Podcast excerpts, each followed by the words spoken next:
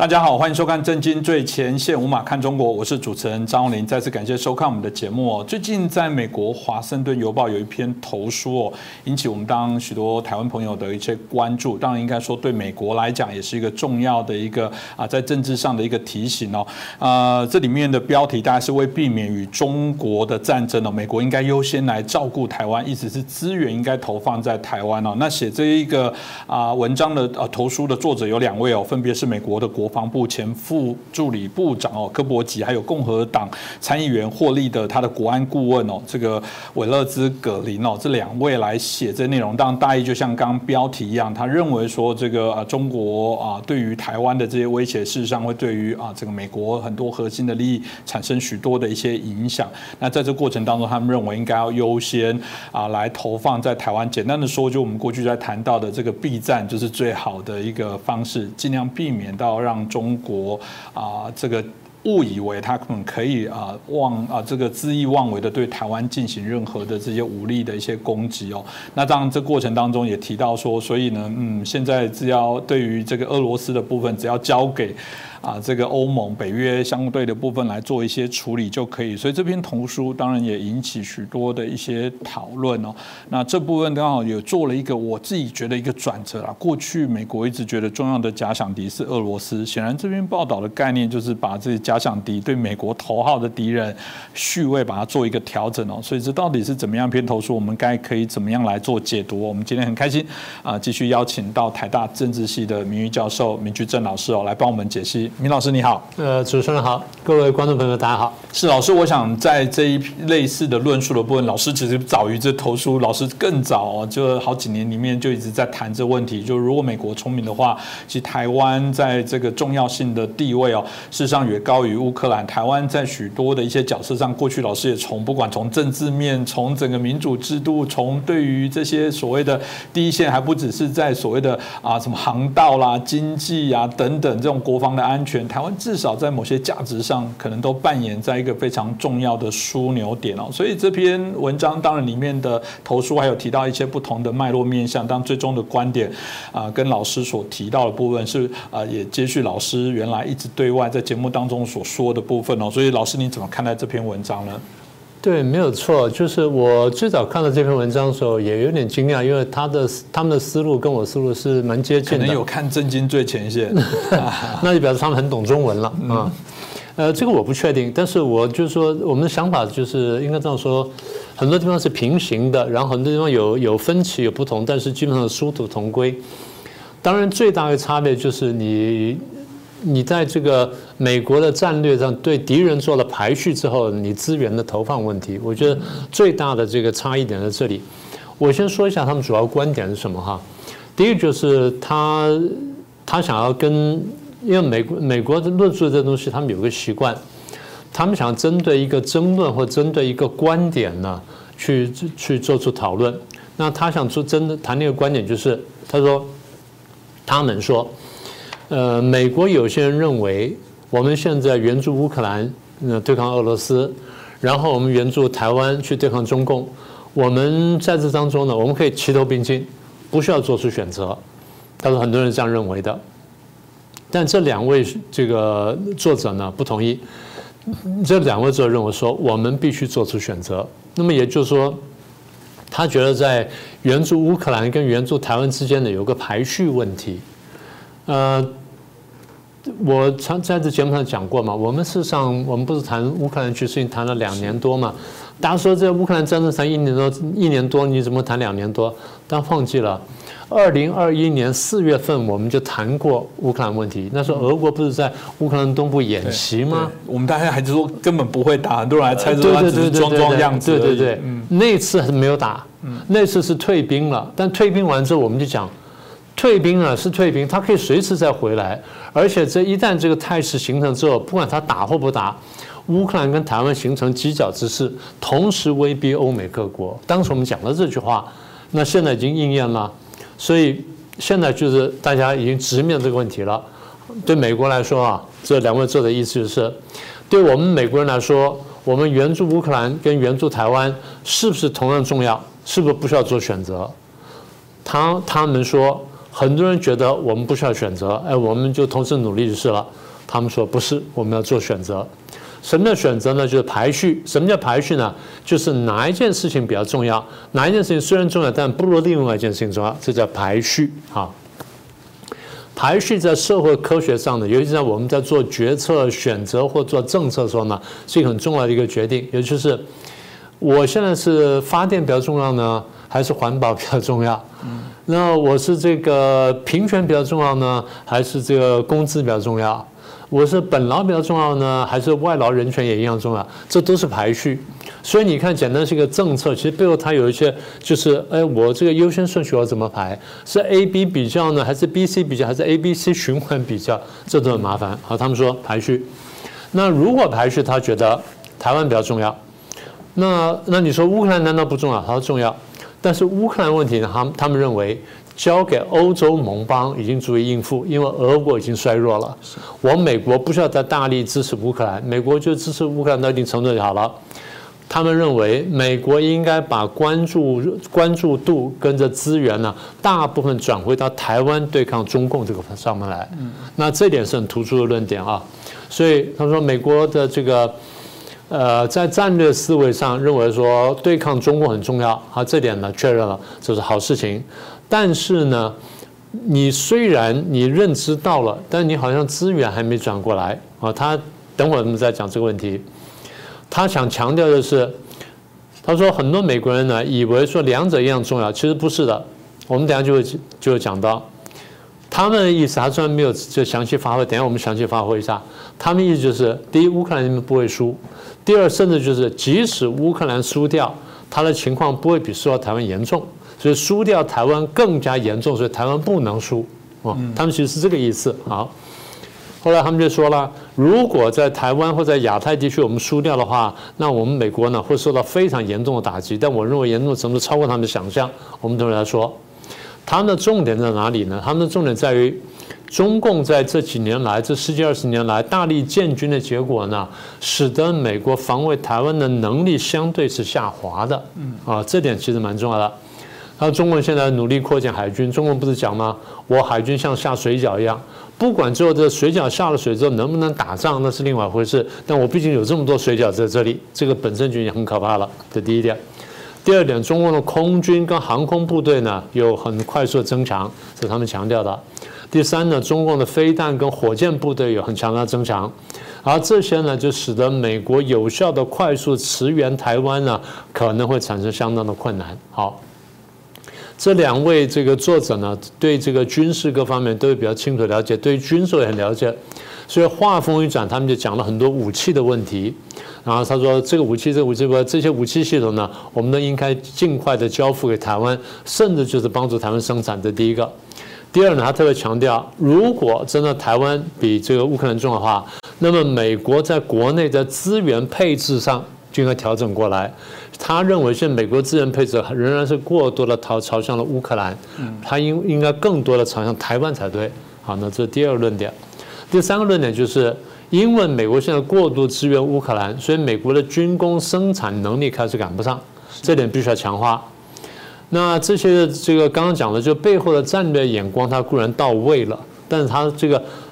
眼睛啊，或者说什么到位，但手好像还没转过来。他们大体上呢是这个意思。嗯，这个大家也让可以清楚知道，老师刚刚提到了优先了，因为优先的简单的说轻重缓急的部分，一旦有排序的部分，当然在资源、人力各方、物力的投放会不大一样。所以老师过去在节目当中，大家也提到说，乌克兰相较起来，如果啦，当然我们希望他不要输，如果就算输了，真的撕掉了，老师的概念是说，从这些报道或老师的论点里面，确实也去证明说相。叫起来都还在美国可承受的范围，这到底是指什么呢？老师可以分享一下。对，我觉得你的词用的非常好，可承受范围哈，这个非非常有趣。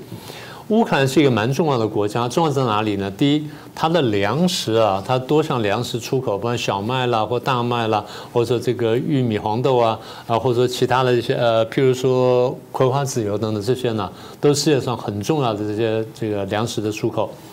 所以它被打了或者爆发战争之后，大家看到国际粮价就出现波动。嗯，那甚至有人讲啊，非洲多少人因此而挨饿，不是说几千万人挨饿吗？这话都是对的。所以乌克兰是重要粮食出口国，它又是欧洲谷仓之一啊，这第一个。第二，乌克兰的矿产跟矿产相关的一些产产物产品呢，对国家很重要。那包括就是我们在做半导体当中需要一些这个微量元素了，或者是气体等等呢，那它是重要的这这个出产国。那如果乌克兰丢掉的话，当然现在看起来是不会的。那乌克兰如果乌克兰丢掉的话，那对美国来说呢，第一当然是丢面子。啊，在跟俄国竞争这个问题上面，就竟然最后我打不过俄国，或者说我没有愿意、没有这么强意愿去打，竟然就丢掉了，美国会丢面子。但是美国丢掉面子之后呢，那欧洲各国会怎么反应呢？现在大家关切就是，如果在这个俄乌战争当中，美国输掉了，乌克兰被俄国吃掉了，欧洲各国会怎么动？欧洲各国在这时候，我们可以可以看得看得见了。它其实战争爆发前我们就这样讲，战争爆发之后呢，看得更明确。欧洲这些国家呢，他会更担心俄国，他会更担心俄国，而不是因为看见俄国打赢了之后，他会倒向俄国。那第一，他会担心俄国；第二，他的反俄之心会更强。为什么？他担心俄国在继续向外扩张。从欧洲人看起来，俄国这个国家或这个民族呢，扩张好几百年了。从这个一四多少年就开始慢慢扩张，一六多少年开始大规模扩张，搞了这几百年，然后它的领土呢忽大忽小，忽大忽小，忽大忽小，然后每一次变小之后呢，比上次的开始的还大一点点，嗯，也就是它失去领土呢，比他得到的领土呢少一点点，就是他每次都有点所得，所以大家对于俄罗斯这个国家这民族的这个扩张性呢是非常了解的。谁了解最清楚呢？欧洲国家，因为觉得他的近邻就是被他这个凌虐了几百年的对象，不管是这个北欧也好，西欧也好，东欧也好，这都都在俄国的侵略这个目标之内。所以，如果俄国走到那一步的话，欧洲各国呢，不但不会亲俄，它反而反俄之心更强。所以，对美国来说呢，那这点还是还是一个保障啊。这第二层。第三层就是对刚刚你讲说粮食矿产受到影响，然后欧洲的反俄之心会加强，所以对美国而言呢，那唯一一个唯一一个损失，第一他丢面子，第二就是如果我们把乌克兰视为在欧洲地区民主阵营的一张骨牌的话，虽然有人觉得说啊，只有乌克兰没有那么民主啊什么等等，对。但是俄罗斯更加专制是明确的，而俄罗斯如果打赢的话，我们大体可以确认，就是它的确是一张民主的骨牌失去了，哪怕这张民主骨牌可能有争议空间，但它毕竟还是一个民主国家啊。那么也就是我们是不是看见了另外一波的这个专制政体的回潮，而民主政体的回落呢？我们是不是看见这个呢？所以即便是这样的话，那我们可以得到结论。美国呢可能会丢脸，欧洲各国可能会更加反恶，然后民主跟专制对抗呢，那我们输了一层。但是呢，美国没有伤筋动骨。对不对？这是我们可以确定的。美国会受到一些伤害，但没有受到根本的伤害，这是我们想强调的部分。是，我当然回过头再谈到，如果对应来说，那对啊，这个中国如果去侵害台湾，发起这个武统占领台湾，他们失去了台湾，说法当然就会说，那就产生了更严重的一些内容。这在文章里面当然有提到啊，这个严重性哦。但嗯，我们听起来他们又说，虽然他们这么呼吁会投诉这件事，就表示这件事情还没有。有共识，他还是得对美国的这些舆论界，对于美国里面足有影响的这些所有的乐听众，告诉他们这件事，你们还是必须要。所以大家就很好奇，说是不是这些东西都还是没有成为主流的观点？即便我们节目自己讲的这种同温层，说对对对，明老师讲的对，台湾很重要，比乌克兰重要，但显然好像是不是他们担忧目前的样态并非如此呢？是，我觉得完全如此啊，就是。呃，一方面我们在台湾看见有不同意见嘛，对，我们在节目上经常这样讲。另外就是美国的确也有不同的意见，大家不要忘记啊，弃台论就不同意见嘛，是不是？啊。那否则我们就不需要天上跟弃台论去辩论了。好，那么我们就回到你刚刚的主题啊，也就是大家问的另外一个问题就是，那如果中共打了台湾，台湾真的沦陷失去了。而美国跟欧洲各国呢，第一来不及干涉，第二呢事后又不愿意干涉或者不敢干涉，然后真的就丢掉了，那会怎么样？好，那我们再往下推了。如果台湾失去了，就代表美国在亚洲呢跟中共对抗呢输了一大步，是不是这样？而美国又没有拿回来，把台湾拿回来，没有能力保卫台湾。这个时候呢，世界各国，尤其亚洲各国要判断，在美日对抗当中，美国是不是开始走下风？这就我们讲的国际秩序要要要调整，然后国际风向开始变动。当美国，当然你刚刚讲说，那这个事情在欧洲会不会发生呢？大概不会，因为大家觉得啊，至少还有欧洲去对抗对抗俄罗斯，所以风向大概还不会变。然后美国呢还会对抗俄罗，还会继续对抗俄罗斯，那可能手段会不一样。但是亚洲这个不太一样啊，我们接着往下说啊。所以当亚洲如果大家觉得啊，美国连中共都打不过，然后台湾丢掉了，他挡不住，然后又拿不回来，亚洲各位要考虑问题，是不是？真的开始东升西降了，东升西降到东真的比较强，西真的比较弱，美国真的弱下去了。到那个时候，亚洲各位就要开始考虑，我要把导向中国，风向开始变了。好，大家开始认真考虑的时候，大家就开始做选择。我们在什么时候最容易看见呢？一九七一年，然后九月到十月份，当时联合国的表这个呃中国代表权投票之前呢？我们每年都投赢，不管是用用什么办法，技术性的手段或者什么这个议程手段，呃，我们投赢。七一年我们投出之后，啪一下子一大堆国家就过去了。嗯，我们原来有几有几十个邦交国，第二年之后呢腰斩，从六十几个邦交国涨到剩下三十几个邦交国，这就风向变了嘛。风向变的这具体是什么呢？这些国家转向了。什么叫转向呢？世界上很多国家。从支持中华民国的转向支持中共了，或者从支持接受中华民国的转为我虽然支持中华民国，但是我不投你票了，我转向支持中共，因为没办法了。好，那如果刚刚讲说在美中对抗亚台湾这个问题上面，美国真的输掉的话，那亚洲各国可能会开始倒向中共。我们才第一个倒过去的，大概是南韩，啊，就几过去几年来，但未来当然不一定了。第一个是南韩。最后一个可能是日本，啊，或者印度，这两个是比较后面的，其他国家就慢慢在中间就一个个这样就过去了。当这些国家开始过去到一定程度的时候，我们会看见一个下一个结果就是美国必须退出亚洲。美国退退出亚洲，美国在第一个最明显就是美国在亚洲的基地呢，慢慢不让它留下来了，啊，这。呃，什么金兰湾的基地啦，苏比克湾的基地啦，泰国的基地啦，然后什么甚至澳洲的基地啦，或者这个新加坡的这个基地呢，A 个退出去了。最后呢，日本的基地你也不能用了。好，美国开始退出亚洲了。当美国在不用全部退光啊，当美国在陆续退出亚洲的时候，美国的国际地位就开始要下滑，也就是他在国际上讲话不太算数了，讲话大家不太听了。然后大家不太搭理他了，他呼吁大家干什么，大家不跟着做了，就是国际地位开始下滑。当美国国际地位下滑的时候呢，大家开始听谁的呢？开始听中共的。中共说这事儿你要这样干，你这事儿你要那样干，大家开始就，大家会这样子啊，一边听听听美国的怎么说，一边听中共怎么说，听着听着听着之后觉得说我跟着中共的走，这个中共开始才开始起来了。好，到这时候更危险一件事情就是。大家开始考虑，那美元可不可靠？我抓了这么多美元，我到底还能不能用？我要不要抛美元？大家知道美元是超发的嘛？大家都晓得，一个超发的这么严重的货币，为什么国际上大家还要它呢？因为大家相信它的经济，相信它的军事，相信它的国力，也就是一个国家的货币在国际上得到支持或得到信赖，跟它的经济实力、跟它的军事实力、跟它的政治实力是相关的。所以，他如果有足够的军事、经济跟政治实力，那哪怕是超发了货币，大家都愿意用，因为大家觉得有保障。那么，到那个时候，大家会不会觉得美元可能没有保障了？嗯。然后，如果这个时候再加个条件，人民币宣布我可以自由兑换，我又有足够的黄金什么的在背后做支撑，大家会不会开始相信人民币？所以，当大家开始怀疑美元，然后美元的这地位开始下滑的时候，美元在国际上可能慢慢走向崩盘，不用全崩啊！我现在说的都不是最极端的情况，就是一步步往那边走的时候，开始下滑的时候，滑到那个程度，人心崩溃呢，哎，那就不行了。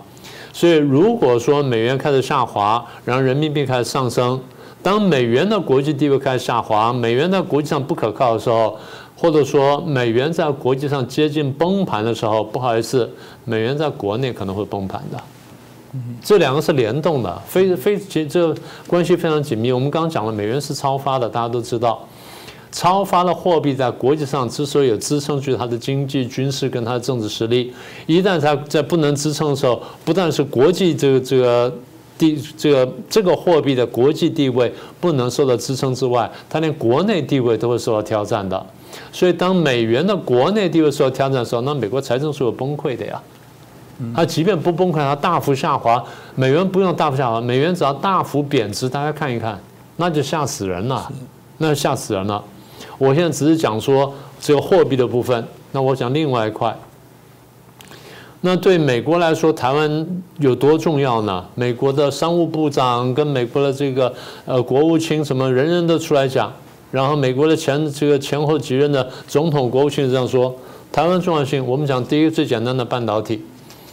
那么这个半导体产业呢，大体有五块嘛，呃，什么 IC 设计啦，这晶圆片制造啦，IC 制造啦，然后这个光照啦，跟封装测试啦，在这五块领域里面，台湾有四块半是领先的，只有在 IC 设计那边呢，台湾大概还不如美国，但台湾那边也有相当的这比例。那如果你把台籍人士都算上的话呢，那台湾比例就更高一点点。所以台湾的半导体整个这个产业链呢，台湾占了很大一块。那大家都知道，美国现在公开讲嘛，如果台湾被打的话，那第一年全世界至少损失一兆美元，一兆一万亿美元，全世界加起来。那对美国来说，美国依赖台湾的这个高阶晶片的这个比例，大家都知道，Ramondo 一天到晚在讲啊。所以这个这是一块。第二，台湾的经贸实力，你说哦，台湾是全世全世界前二十名经贸体，没什么了不起。中国是第二大，对，中国是第二大，台湾是前第十几大。大家宁愿把第二大跟第十大十几大都抓在手上，而不是说我抓住第二大之后，第三大、第四大跟第十几大我就可不要了。它不是这个概念，对不对？它不是一个零和的概念，它是我都要有的概念。这是台湾经贸实力。第三是你刚刚强调台湾的战略地位，第四是过去我们讲过的台湾的民主价值，跟台湾作为在亚洲里面亚洲地区民主跟这个专制对抗的第一块骨牌，所有这东西都说明了台湾重要性。那这还不要说台湾海峡重要性，所以把这些加起来，那得到一个简单结论就是：美国能够放手丢掉台湾吗？美国能够弃台吗？你认真把这因素排起来，大家晓得美国对台湾重要性呢？应该这样说，几乎是。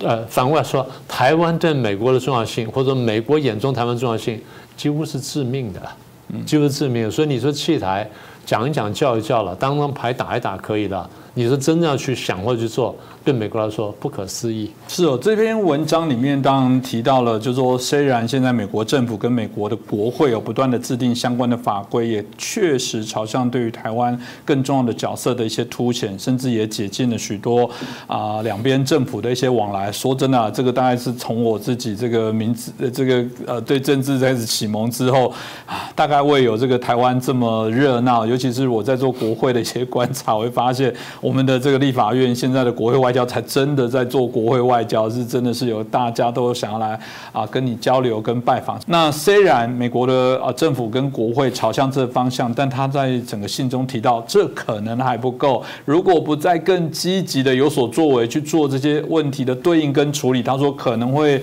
爆发至二战之后最严重的冲突哦。哇，这听起来是一个非常简单说，就有可能是嗯可能会引发第三次的世界大战哦。老师，您同意这样的一些观点？吗？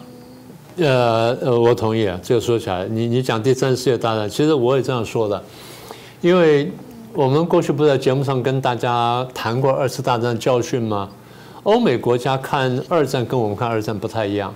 我们看二战看什么？我们看中日战争，我们看八年抗战。哦，我们就想到这个，那我们就觉得说，哦，我们的八年抗战是国际整个大战当中的亚洲的战局，就这样子。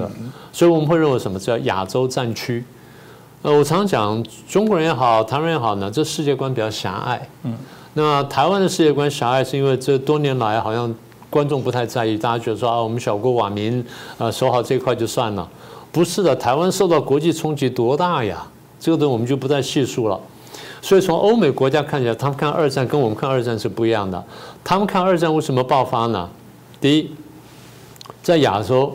日本侵略中国的时候，我们没有认真把它挡下来。第二，希特勒在欧洲逐步扩张的时候，我们没有把它认真挡下来。如果当初的亚洲认真把日本挡下来，在欧洲认真把希特勒挡下来，在他这个亚洲他这个开始搞九一八事变，我们就强力介入，然后那边他去打莱茵谷地，我们就强力介入的话，那是二战就不会爆发。就是因为我们没有认真去对待他们，让他们一步步往前走之后，国际秩序整个崩坏，一旦崩坏，这二战就爆发了。所以欧美国家呢，看二战这样看的。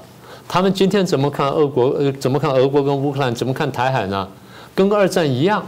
如果在那边我们不把这个俄国打败，这边我不把中共挡下来的话，那么这样这个秩序就破坏。秩序破坏到一定程度的时候，伊朗啊、北韩啊、什么委内瑞拉什么都甚至可能会向外侵略，三战就要爆发。所以你刚刚讲三战就这样来的。所以就回到前面作者讲的，其实我们也讲这个问题，就排序的问题。是这两个都很重要，俄国乌克兰战争很重要，台海战争台海问题很重要。台海战争虽然没有爆发，但是我们的逻辑是不能让它爆发。俄乌战争是爆发，爆发之后我要把它手脚打断，然后不能再爆发，不能再打往下打。所以对欧美国家他们的理解就是，如果不拦下来的话，不把它挡下来，不遏制它野心的话，三战真的会爆发。那为什么这样看呢？因为俄国中共东西呼应啊。俄国打乌克兰的时候，大家都在谴责，主流国家在谴责，中共没有谴责，中国到现在都没有谴责。中共前阵子派了的特使李辉出去，他给的方案是什么？是俄国方案呢？你们这个让这个就就地谈判嘛，就地和解嘛，啊，就地和平嘛，什么叫就地和平？你让俄国占领乌克兰土地继续占领啊，然后就这样就谈和了？哪有这种事情啊？把你砍掉一条腿之后就地谈和，没有这种事情。所以大家觉得。中共就是在挺俄罗斯，中共帮助俄罗斯破坏国际社会跟国际秩序，因为让破坏完之后，他那边就可以破坏破坏这个亚洲的秩序了。所以欧美国家认为，那一定要挡下来，不挡下那就三战嘛。这句刚刚你说的话，呃，所以现在的战略呢，欧美国家我觉得主流国家战略是这样：西线必须把俄罗斯打到断手断脚，让你不能再发动战争。东线我要警告，警告中国，说我摆足摆足了这个架势，让你中共不敢打台湾，就三战不会爆发。那至于说俄国打到什么程度，输到什么程度，那看你俄国要不要停手。你俄国不停手，可能往下再打。那同样，中共这边呢，如果说你不不自我克制的话，那后面会怎么样？这些国家是不保证的。所以我们这几年来一直提醒大家。每年呢，每两年亚太就有一个环太平洋这个大海军演习。那今年呢，我们会看到，即便没有这大演习的话，但是一些小的演习会陆续陆续出现。所以今年同样的亚太地区会非常热闹，各国海军会过来。那我们看到就是什么美日安保啦，什么北约什么等等，然后美日韩呐、澳英美一大堆同盟呢都出现了强化了。那有些比较亲共的人讲说，台湾都不在里面，错了。每一个条约，每个的同盟，台湾看起来都不在里面，但台湾都在里面，因为台湾就是这个戏台的主角，恰恰这样，大家不谈台湾，而台湾恰好却是最重要的，所以这两个这个作者的观点呢，我应该这样说吧。我们大方向是完全吻合的，那论述的这个角度跟层次可能不太一样，但我们观点呢是基本相同。是，其实老师刚刚提到，你就是说啊，不然美国对我们那么好，就建交啊。哎，请你去回溯一下，我们在前几集明老师有提到过，我们其实回过头，台湾跟美国的关系到最终之前断交，到现在其实是回头再走。如果照中共还是执迷不悟，还是恶意的想成为是呃国际上的这种恶霸，早晚我必须跟你讲说，这早。早晚可以预期，因为这显然大家就必然是不会害怕了。就像大家现在来台湾参访，以前还会忌讳说你就要给我什么经济制裁什么，现在我才不怕你。大家就变成是壮胆，彼此之间觉得说你也没这个胆。那或者是如果你要这样做，恰巧让我长痛不如短痛。所以我觉得这个样态上来讲，很明显的部分就做一些改变了。这是今天的节目，其实恰巧又对那些以美仇美的人，就是。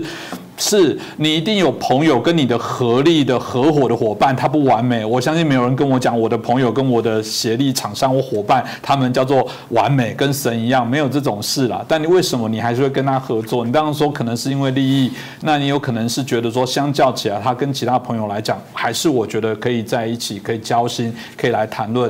所以概念上也一样，我们从来没有说美国是完美，我们从来没有说美国不会为了自己国家的某些利益，但在整个整体。比较来说，他还是可以值得来交往的一个朋友，不是吗？而且这朋友确实也都有尽过一些道义的责任。今天台海的稳定的部分，你会说美国没有在中间的功劳吗？为什么说今天台海的争端反而你反过来说是美国造成的？这真的都是导果为因啊，不尽理啊对的事情啊。所以我想，我们都透过美国现在内部，大家可以看到，这是在美国内部重要的媒体的投书，这种投书我相信会越来越。多，这对台湾来讲也是可以更为安心，知道有更多国际上的友人提出这样的呼吁，请他们自己国内的政治人物要重视台湾在国际上的重要性。但某种程度说，我们应该对自己更有信心啊！当然，如何增强台湾的民主韧性，这个是我们持续要在做努力。今天谢谢我们明老师哦带来这一篇文章的一些解析，也希望可以给大家有一些不同观点的一些思考，更了解一下我们现在在国际上的重要处境哦。再次感谢大家，如果喜欢我们的节目，也欢迎大家分享给更多的好朋友。也感谢大家的这订阅，我们现在希望能尽速的赶快突破到三十万，这对我们来讲也是一个重要的成就。恳请大家的帮忙，再次感谢。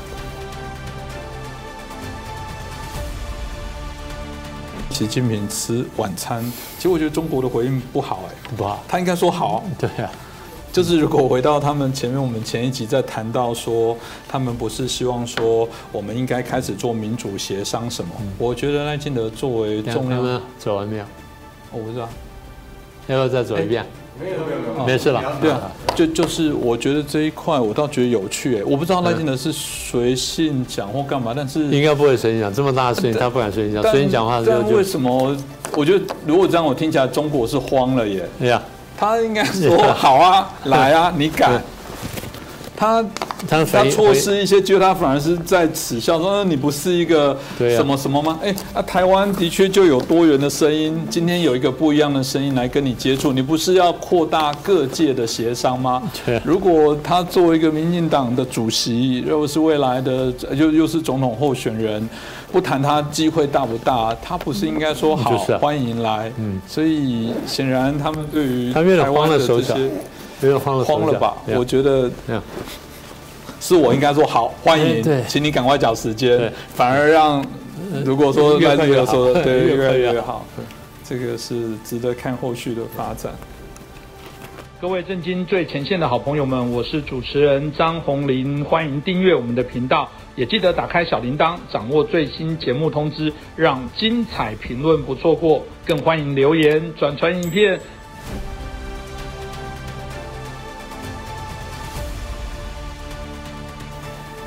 大家好，欢迎。震惊最前线，无马看中国，我是主持人张宏林，再次感谢收看我们的节目哦。呃，我们今天要来谈论一个议题哦。其实之前大家有提到中国很玻璃心哦，中国到底有没有很玻璃心？其实我们最近看到许多的一些事情哦，引起许多的关注。比方说国泰航空哦，啊，针对说不说中文，到底不说中文是不是一个歧视哦？那之前还有过他们到呃这个有中国的民众到香港去旅游的时候，发现呢，可能有人在制止的时候讲的是普通话，哇！啊他就不得了，说难道你们香港这个讲澳语的儿童都不调皮吗？为什么特别讲普通话？这是不是是不是一个所谓的我们谈到辱华哦？所以这个辱华这件事情大概引起大家许多的关注。所以呃，最近当然也对应到一件事情是，曾经有外国媒体也做了一个啊，针对这些中国人民对于武统台湾的这些事件来来做一些调查。在这种民族主义高涨的状况之下，当然我们一般想象中说哇，会不会是很高的比例？九成，啊甚至更高的部分，接近百分之百的部分来赞成哦，尽快来对台湾武统哦。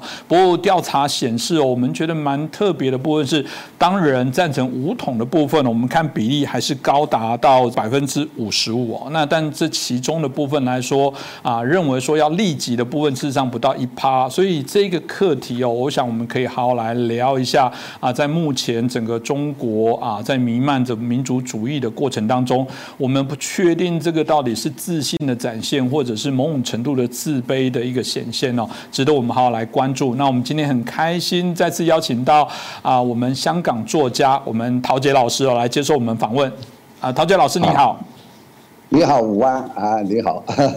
是啊，谢谢老师哦，因为我们观众朋友都一直敲碗说，希望有机会再邀请陶杰老师来，特别是我们的啊过去的观众朋友来讲，有许多部分都是香港的朋友，他们对于香港过往我们过去这些相对的一些议题啊，老师们也给许多的一些评析哦。当然，我想我们也持续做一些关注。那这件事情有些发生的事件，当然也跟我们刚好啊在谈到整个中国的一些相对改变的部分有一些关联。那就以我们刚刚谈到梧桐英文期刊《当代中国》这里面就针对了。一千八百多位中国的公民针对五统来做调查，那刚刚我提到过了，认为应该要五统的这个支持者有百分之五十五，那当然还是很高的比例了哦。但是有三十三趴的人是不同意哦。其实有三分之一人不同意，这跟我们想象中，即便他民族主义到一个高涨，还是有三十三趴的人认为不建议，就是用武力来服人。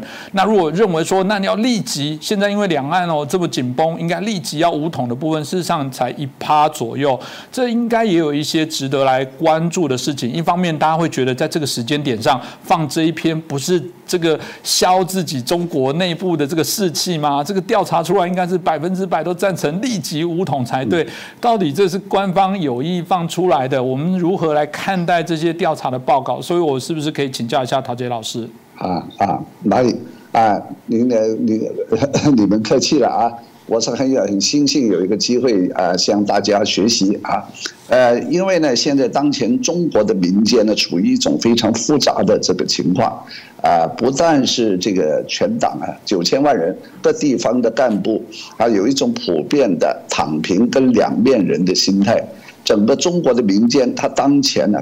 啊这个迫在眉睫的这个经济民生啊、失业啊、啊等等的问题啊，我想比他们说觉得这个武统台湾什么的啊，这个老生常谈呢啊，来的啊更让这个中国的民间的关心。所以呢，网络上啊怎么样发泄是一回事儿，当然你们这真的在社会的这个现实里头问，是不是真的要武统台湾呢？是要攻打台湾？我想。啊，我想啊，如果按他们，这是说句心里话，绝大多数的呃这个中国的民间是不会热衷啊与所谓的武统的，啊呃因为呢。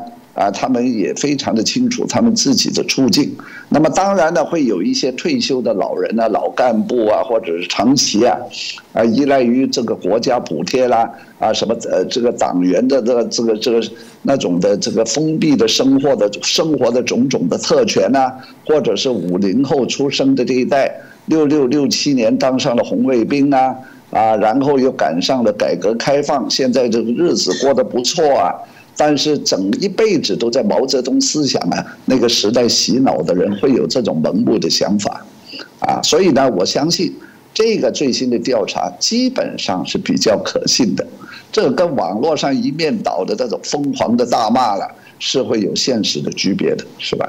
嗯，这我想也可以给大家做一个参考，所以这个是值得我们来关切这后续的一些发展的一些状况哦。那当然这部分就有让台湾民众现在一直很困扰，因为尤其我们又在大选年哦。那我们看到中共过往对我们来讲，当然还是举出一个所谓的中国梦啊、统一的大梦啊。在台湾内部来讲，也一直会讨论一个问题，就是谁是中共可能较为信任的，中共到底会比较支持哪个候选人？但台湾内部我们必须说，还是有。很很多人看不清楚，我相信香港过去内部也有这样的状况，就是说，哎，反战啊，不要战争啊，不要挑衅中国啊，这是没意义的啊。那港人爱国者治港没问题啊，我们当然也应该要爱台湾者或爱中国者来治台等等，就会开始有非常多这些的一些呼吁哦。台湾内部现在这种认知战，我必须说还在拉拔的一个状况之下，老师要您怎么看待呢？因为现在台湾这个民众，尤其是最近这个千禧年前后出生的那个呃年轻人啊，包括他们父母的那一代，对于整个国共内战的历史不是太熟悉，啊，真正有呃贴身的交手经验的，像蒋经国啦、王生啦，啊，像什么以前的呃蒋延士啊、李焕啦、高奎元啦，啊，这些呢，彭曼、彭孟吉啊，什么全部已经作古了。所以今天的国民党在经过很多台商到到到了这个大陆近三十年了，这个金钱利润的洗礼啊，可以说跟上一代的国民党完全不同。所以呢，至少在台湾有两代的民意，他是对于这个以前的国共历史这个经验啊，是无感也无记忆的。啊，这样的话就偏向于以正常的人性的逻辑去判断，或者是对对岸呢啊的一些领导人呢有有一些不切实际的期望，你知道吧？所以呢，这在这一方面呢，这个台湾确实是啊，我去过一两次啊，对这个忧患感呢，可能比起这个啊四十年前呢，会降低了很多啊，觉得呢老是不会战争。呃，按道理啊，按正常的判断，这个战争的风险呢，呃，在今天来说并不是太高，但是也不算太低。为什么呢？因为现在是完全是有系于一个人一念之差，而不是全打，也不是全军。当然呢，打起来有什么后果，对中国有什么样的自己的破坏的副作用，那个是另一回事儿。但是这一枪打不打，对岸怎么样会擦枪走火，或者弄一个类似七七卢沟桥事变，说走失了一个日本兵，然后就全面的入侵华北，类似的这这种事件呢，这个主动权还是在对岸的手中，对吧？啊，但是我们也看到最近美国跟西方对台湾的。啊，表示防卫的决心呢越来越明确，尤其是连北约的秘书长都访问了台湾了，啊，加上美国的代表团来台湾访问更是家常便饭。但是相对于三年前、四年前，美国参议院有什么样的来访的异动啊？对岸的那种激烈的反应啊，暴跳如雷的相比啊，最近是平静很多了。也许他们就觉得这个是呃是一种常态了，是吧？所以呢，最终呢，呃，这是一个啊很微妙的理性跟情绪啊这个冲突与平衡的问题，那么有人觉得啊东升西降啊，而且是你们这个美国还是需要我这个中国的市场，比方讲最近啊这个马斯克跟那个呃摩根斯坦利、摩根大通的总裁叫戴蒙，他们也把身份放得很软。啊，说希望打入中国的市场啊，还是希望美中两国可以合作啊，千万不要爆发战争。那么那那个会让中国的习近平啊判断，你美国长远还是靠我中国。但是如果你低头看看自己的这个经济啊，这个所谓的人民币啊驱逐这个美元，成为一个全球化的货币这条路啊，实际上是非常遥远的。啊，到三月份，它有真实的美国的国债。啊，这是八个个月来以来的第一次啊，又买了超过两百亿美元的国债，当然日本也买，是吧？所以最终呢，他还是要顾及这个经济的因素，是吧？所以呢，这个问题就像这个哈姆莱特的那那个名那个著名的台词：“To be or not to be, that is the question。”就在一个人的这种犹豫和民族的自尊心那种情绪的两个极端之间。啊，理性的计算跟这个情绪啊的这个宣泄的两个极端之间，这个钟摆啊就摆来摆去，连旁边的人一时啊啊也也也不能确定他到底想怎么样啊，在这个形势之下啊，台湾呢就应该当然呢应该啊有所啊这个处变不惊，但是同时也要也应该啊保持高度的这个忧患感和危机感。尤其是不要以为啊，有美国啊这个拍胸脯，我一你你打过来，我一定防卫啊，就以为这个万事大吉 是吧？嗯，这美国呢啊，他有自己的盘算。当然，台湾跟乌克兰人是不一样。我们一面一面看到美国的对台湾防卫决心的注码就已经越下越大了。因为对于美国来说，他现在总算看清楚了。啊，如果丢了台湾，美国你以后不用在这个世界上混了，整个东亚就会在战略上、政治上、经济上更名正言顺的归顺于中国。这是美国绝对，不管是哪一个人上台，哪一个政呃哪一个政党执政，都不不会容许发生的，是吧？所以呢，现在我觉得这个这个情势形势到现在是非常的微妙。这个台湾的民间也好，政府也好，也一定要有一个计算。尤其是台湾四年一度的总统大选，对于对岸是一个非常良好的一个民主的示范，宣扬民主跟自由的这一场呃，不能说是大秀，而是摆在十四亿人的面前，台湾有这样的生活，有这样的选择的自由，有一个相对自由的媒体，至少啊，民间和媒体可以自由的批评，甚至痛骂政府。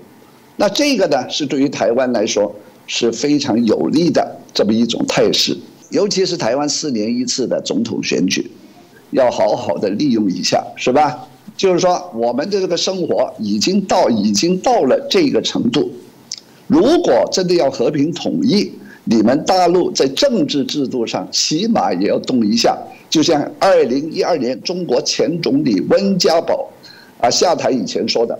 没有政治体制的改革，经济呃改革的成果也会失去，这说的不是很理性吗？那现在经过了十一年了，中国的政治体制不然毫无改动，而且还有倒退的迹象。那么你不妨就问问对岸对岸的人民，如果我们是啊你是我们，你会接受所谓的统一吗？是吧？统一以后怎么样呢？一国两制。啊，只有李敖在竞选总统的时候，他自说自话，说干脆一国两制。现在李敖都不在了，啊，还有新党啊什么这种越来越少了。所以呢，在整个这个民意啊，或者是国际的气氛上，都是对台湾有利的，啊，但是啊，也尽量不要真的要以为啊，这个自鸣得意，就是说啊，我这个政纲里头，我下一步就要宣布怎么怎么了，啊，我想啊。长期来说，这个维持现状、不统不独，还是对台湾，还是还是对这个世界最有利的，是吧？当然，这个在在哲学上，在在在这个哲学上，是不是能够长期维持，是吧？这是第一个问题。但是在国际现实的政治上，这是个对台湾最好的方式。嗯，当然，这个也是我们过去大家提到了，在目前来讲，这样的做法可能不是台湾民众喜欢、想要的。当然，台湾民众希望自己更大的一个自主的空间，但只是在我们刚提到，因为中国的一些压力之下，不得不做一些妥协。但这部分当然就会牵涉到了，我们刚刚前面也提到说，我们现在其实有很多候选人，他们就提出一些所谓的和平协议啊，希望透过这些协议来维持现状。如果照着老师刚刚提到的这种和平协议，或者过去在香港里面应该也有这种主。组合的，绝对不要去刺激中国，这种下场到底会是如何？我们现在看到也有一些政治人物开始提出这些和平协议，老师怎么看？所谓的不要挑衅中国，不然他发怒了以后就会把我们吃掉啊！这样的命题啊啊，恕我老实说一句，是不合时宜，而且是相当幼稚的。在《伊索寓言》里头有个故事，有一条河。啊，河边有一只狼，有一只小羊，小羊在这个河啊啊里头喝水，那么狼就是说我要把你吃掉啊，因为呢啊你在我这个河的上游喝水，啊你把水啊给污染了，我就在河的下下游，那么小羊就说好了好了，那我得罪你了，我就换个地方喝吧，结果呢他跑到中游去喝，这个狼又说啊这里你在这里。啊呃，这一段的河流里头喝水，你还是会污染我下面的。那这个小羊说：“你在上游喝不行吗？”这个狼就说：“不行，我非得要喜欢在下游喝。”结果呢，这个小羊又退到下游的地方喝水。这个狼又说：“啊，这个你又污染我的这个河流了。”这个小羊说：“你这样好没有道理啊！我就把大半条河都让给你了，你在上面喝，我喝下面，这好了吧？这不行。”结果狼呢，还是要一口把羊吃呃吃掉，因为其实它肚子就是饿了，啊，你在这条河里哪一段去喝喝水污染不污染，只是一个借口，是吧？所以呢，在这大自然的森林的生态里头，这个小羊、羚羊是从来没有没有挑衅过这个狮子跟狼，但是在时机时成熟的时候，它要吃的时候，它饿的时候。你无论什么借口，你没有挑选不挑选，他总是要吃到你吃掉你。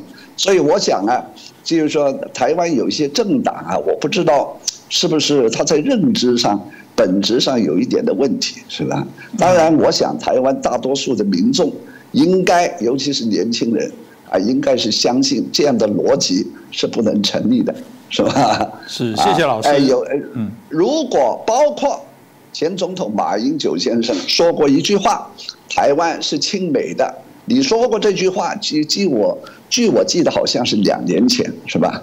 台湾无论如何是亲美的，结果也不行。虽然马英九先生他他是个统派，但是你这么说出来，或者你无论哪一个党上台，你只要拒绝接受马上的和平统一的谈判，你只要拒绝接受一国两制，你在他的眼中已经是台独了，那有什么道理可讲了？这个是没得讲了，是吧？但我不知道这是不是国民党啊，他现在这个呃竞选的一一种策略。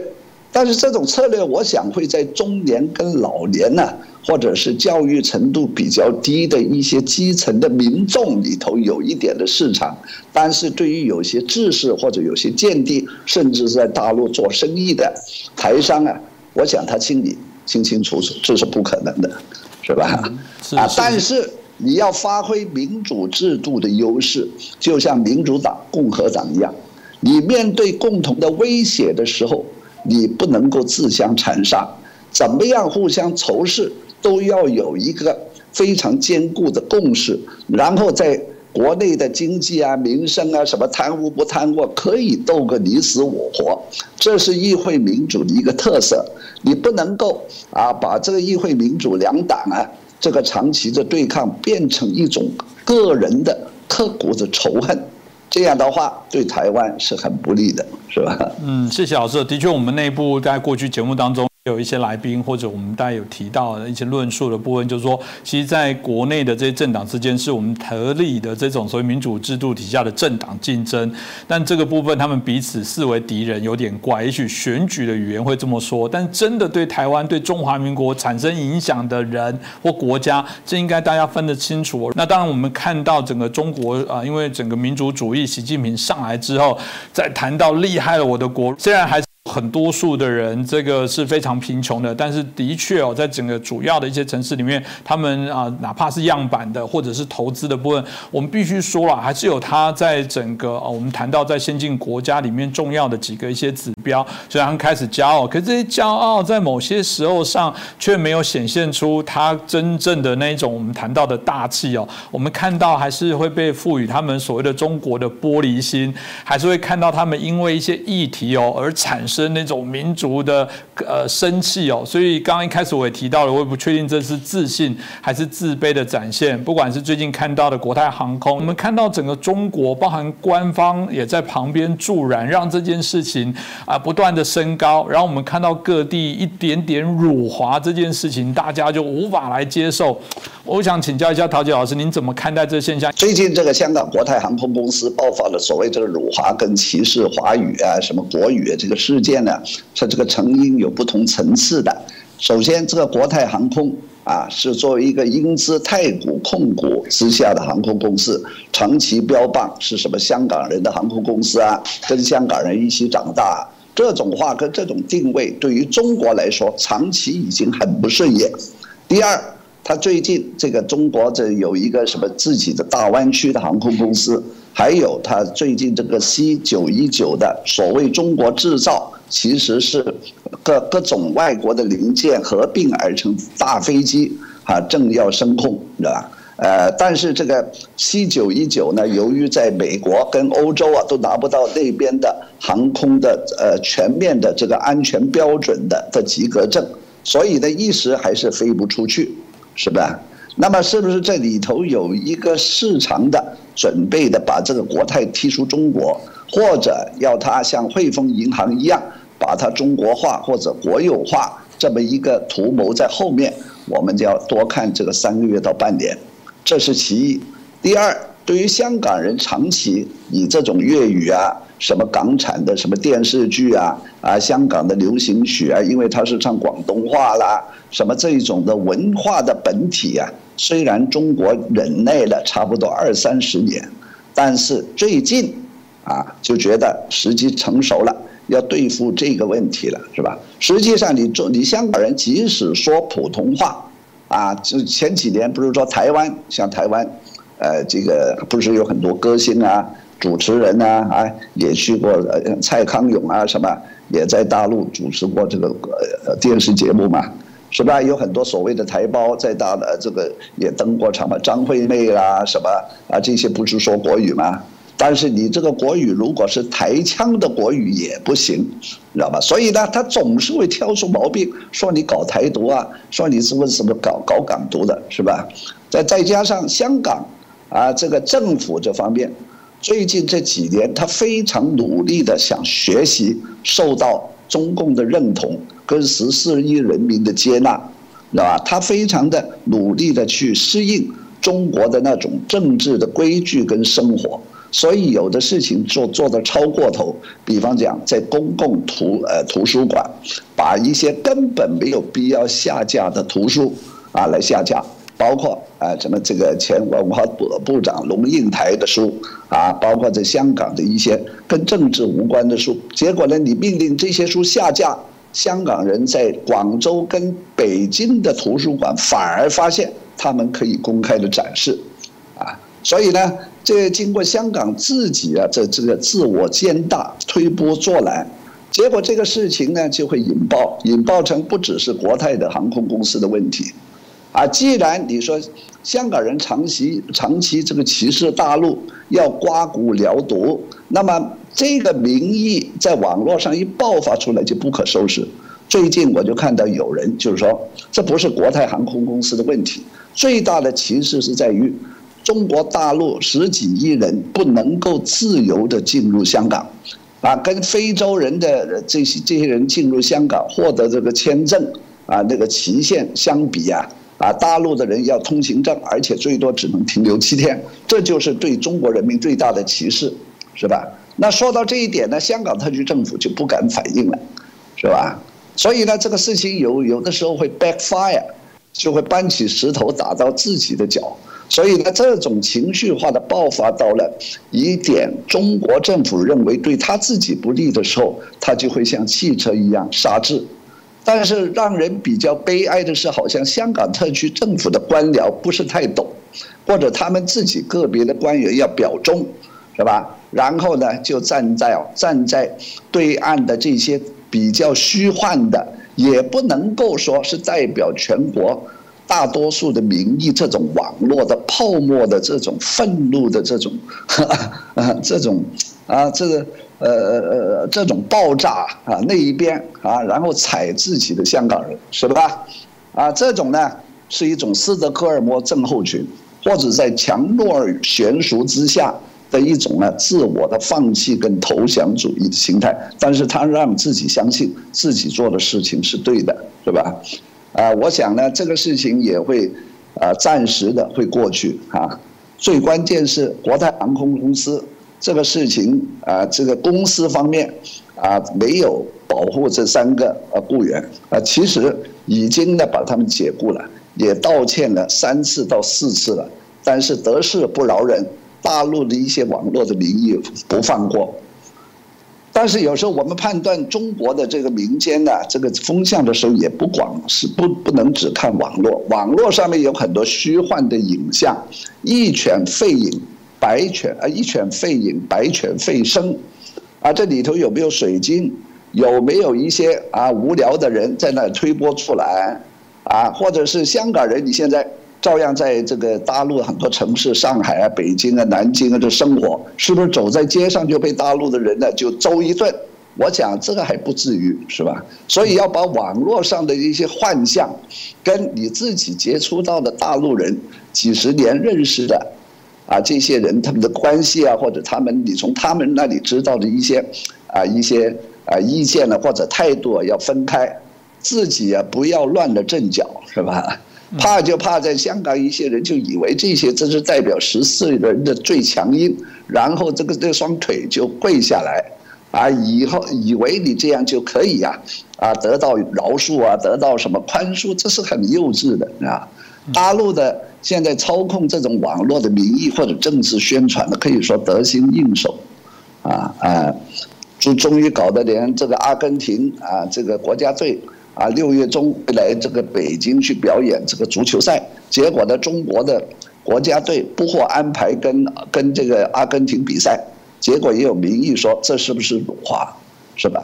这个变成了东也辱华，西也辱华，变成他们自己的一种举国的，让世界很讨厌的一种情绪病。我想中共啊，有关的势力啊，长远来说他们是知道的，啊，他们收放自如，自如啊，收放自如，有时候又出于战狼的需要，配合一下他眼中对这个国家或者是那个政府的不满，比方讲韩国啦、日本啦什么啊。但是最终呢，这些网络的泡沫的民意还是为要为，呃，这个国家意志的呃中央的权利而服务的，是吧？所以呢，你最重要是你自己觉得你自己有没有做错，啊？如果你觉得你自己根本上没有错，你自你你你怎么怎么讨饶啊？怎么样去配合演戏也没有用，是吧？